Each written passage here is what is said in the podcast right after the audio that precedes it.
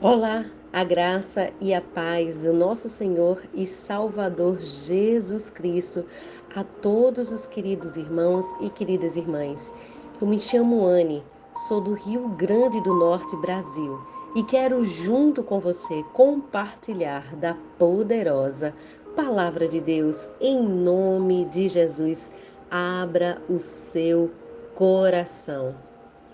Este é o áudio que está destinado à campanha de oração em favor das nações e das famílias.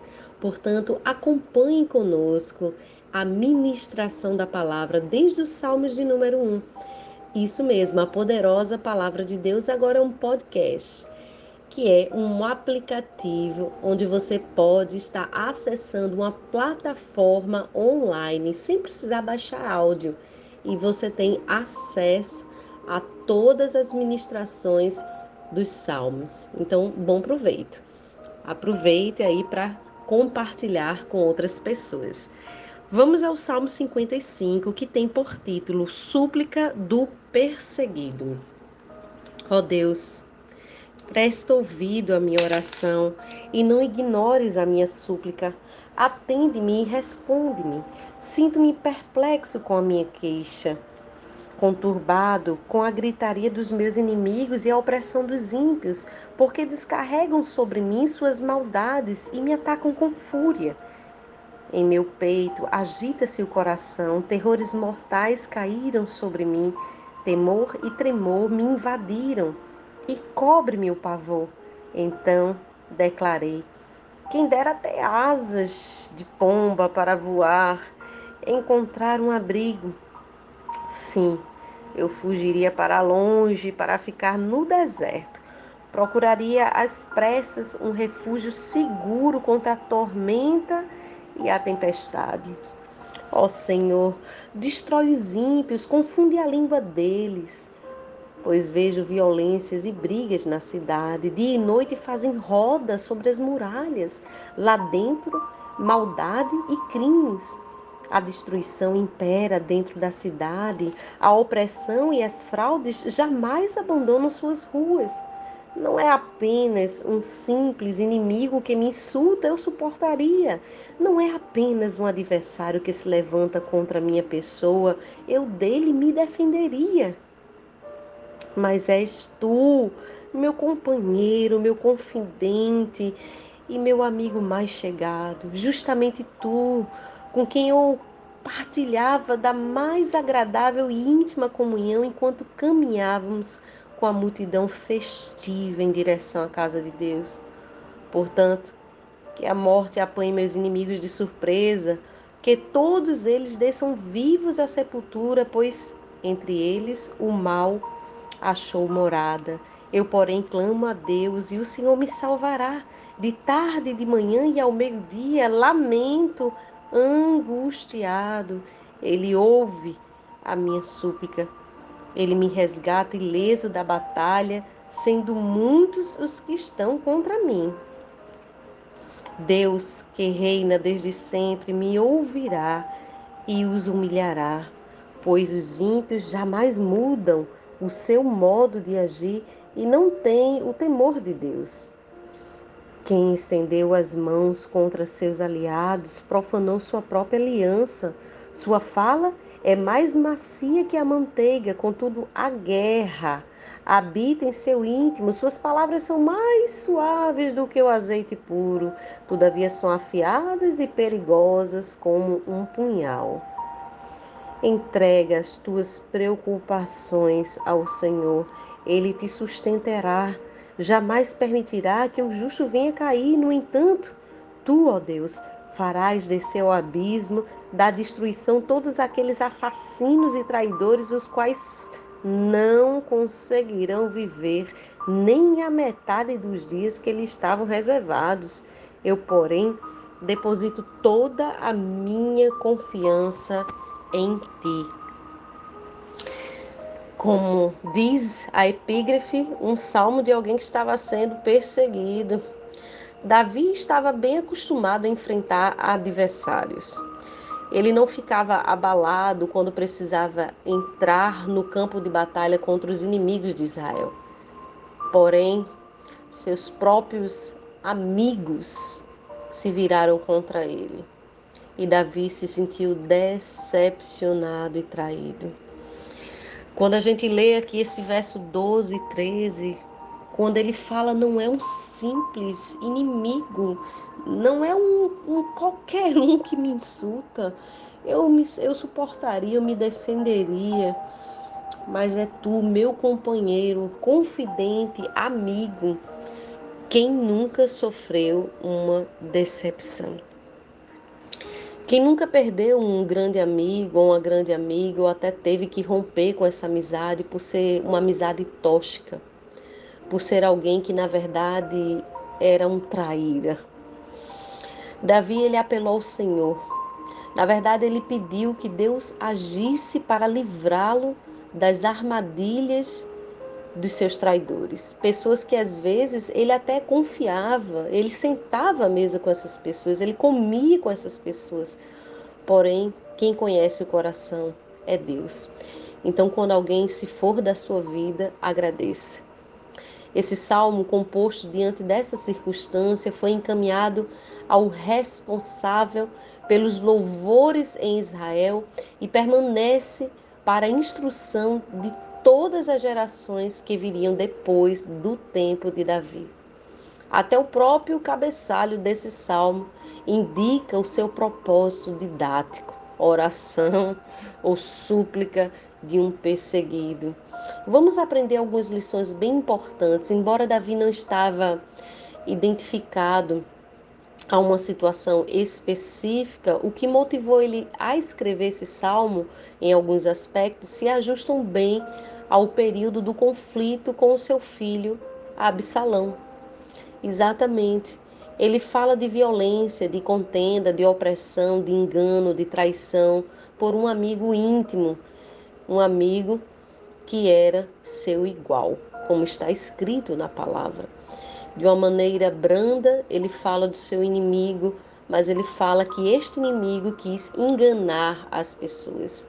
Então, aqui o apelo de Davi por livramento da maldade que este inimigo que ele ap apresentava pelas ferramentas que usou contra Davi. Ele fala aqui de um sofrimento emocional, porque eu acredito que uma das piores armas que o inimigo usa é a tal da opressão. É quando ele tortura a gente por dentro. É tão interessante quando Davi diz aqui no verso 21 que a fala é macia como a manteiga, mas habita uma guerra no seu íntimo. É, literalmente pessoas que é, mascaram muito bem, fingem muito bem.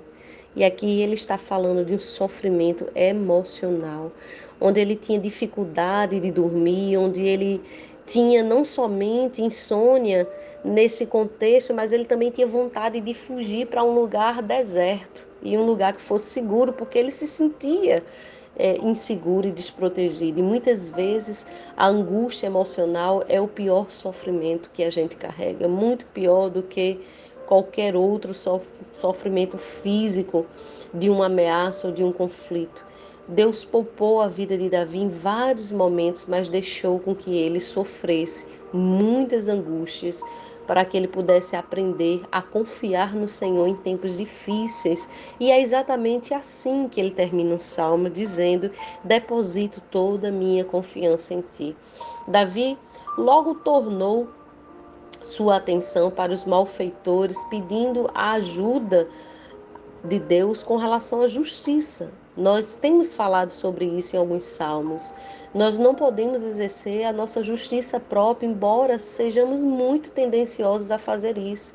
Ele pede para Deus frustrar os planos do inimigo, porque ele se sentia frustrado, mas ele não podia é, matar, ele não podia reagir com violência a quem agiu com violência contra ele.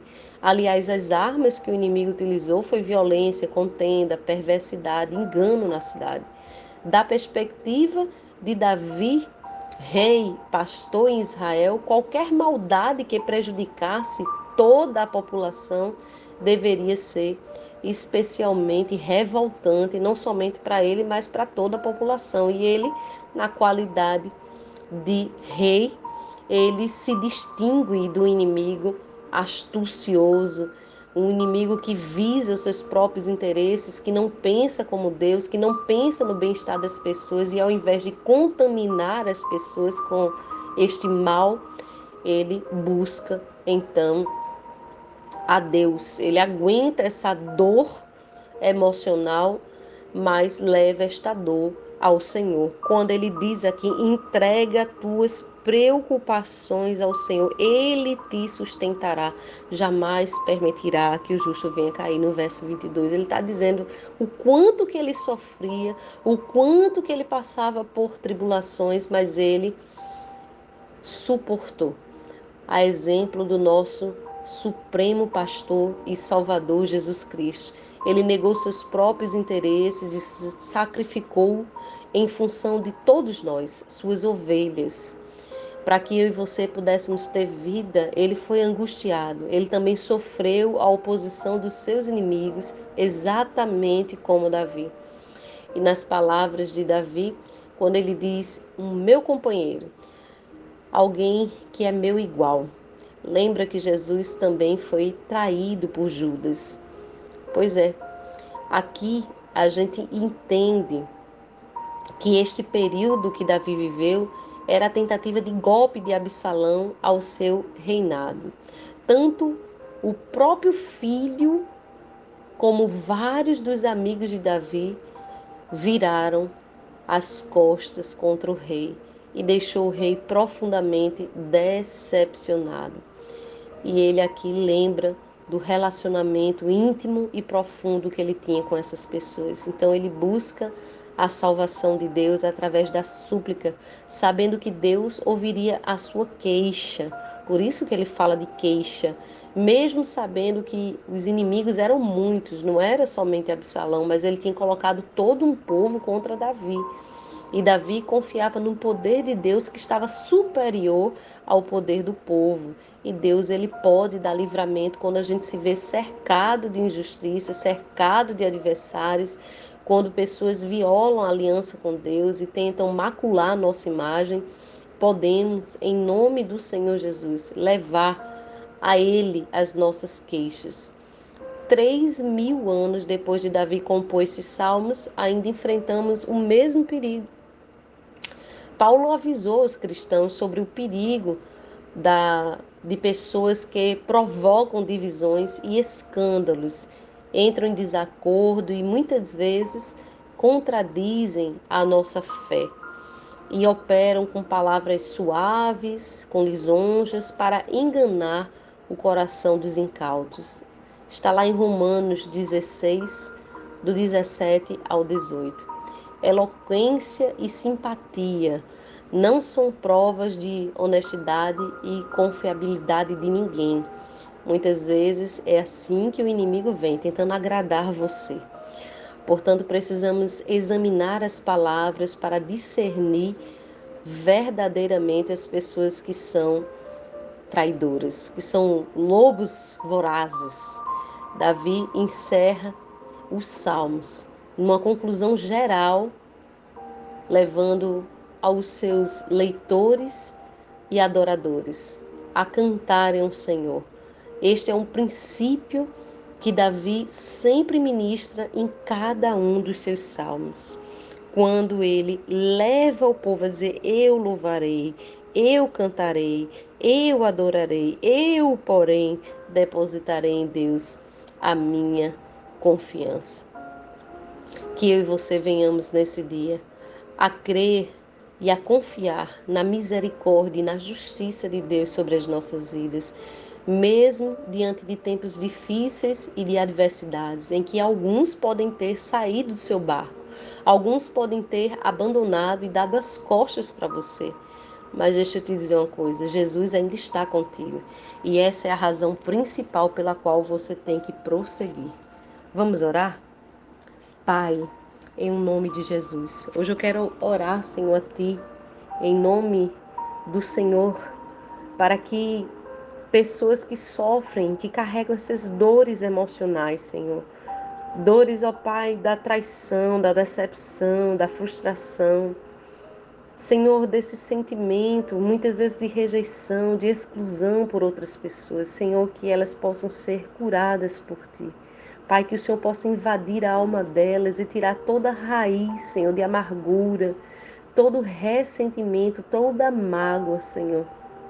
Ó Pai, pelo poder do Teu Espírito Santo, aplica este coração o Teu perdão, a Tua graça e o Teu amor, cubra esta vida debaixo do Teu sangue e que ele, que ela venha contemplar, Senhor, em teu nome santo, a libertação, Senhor, de todo sentimento de dor emocional. Pai, que haja um bom sono. Quantas pessoas não têm dormido, Senhor? Quantas pessoas têm tentado fugir no dia da adversidade? Pai, que o Senhor deu capacidade de resistir, condição de enfrentar os problemas de frente, de cabeça erguida, sabendo que tu estás com eles.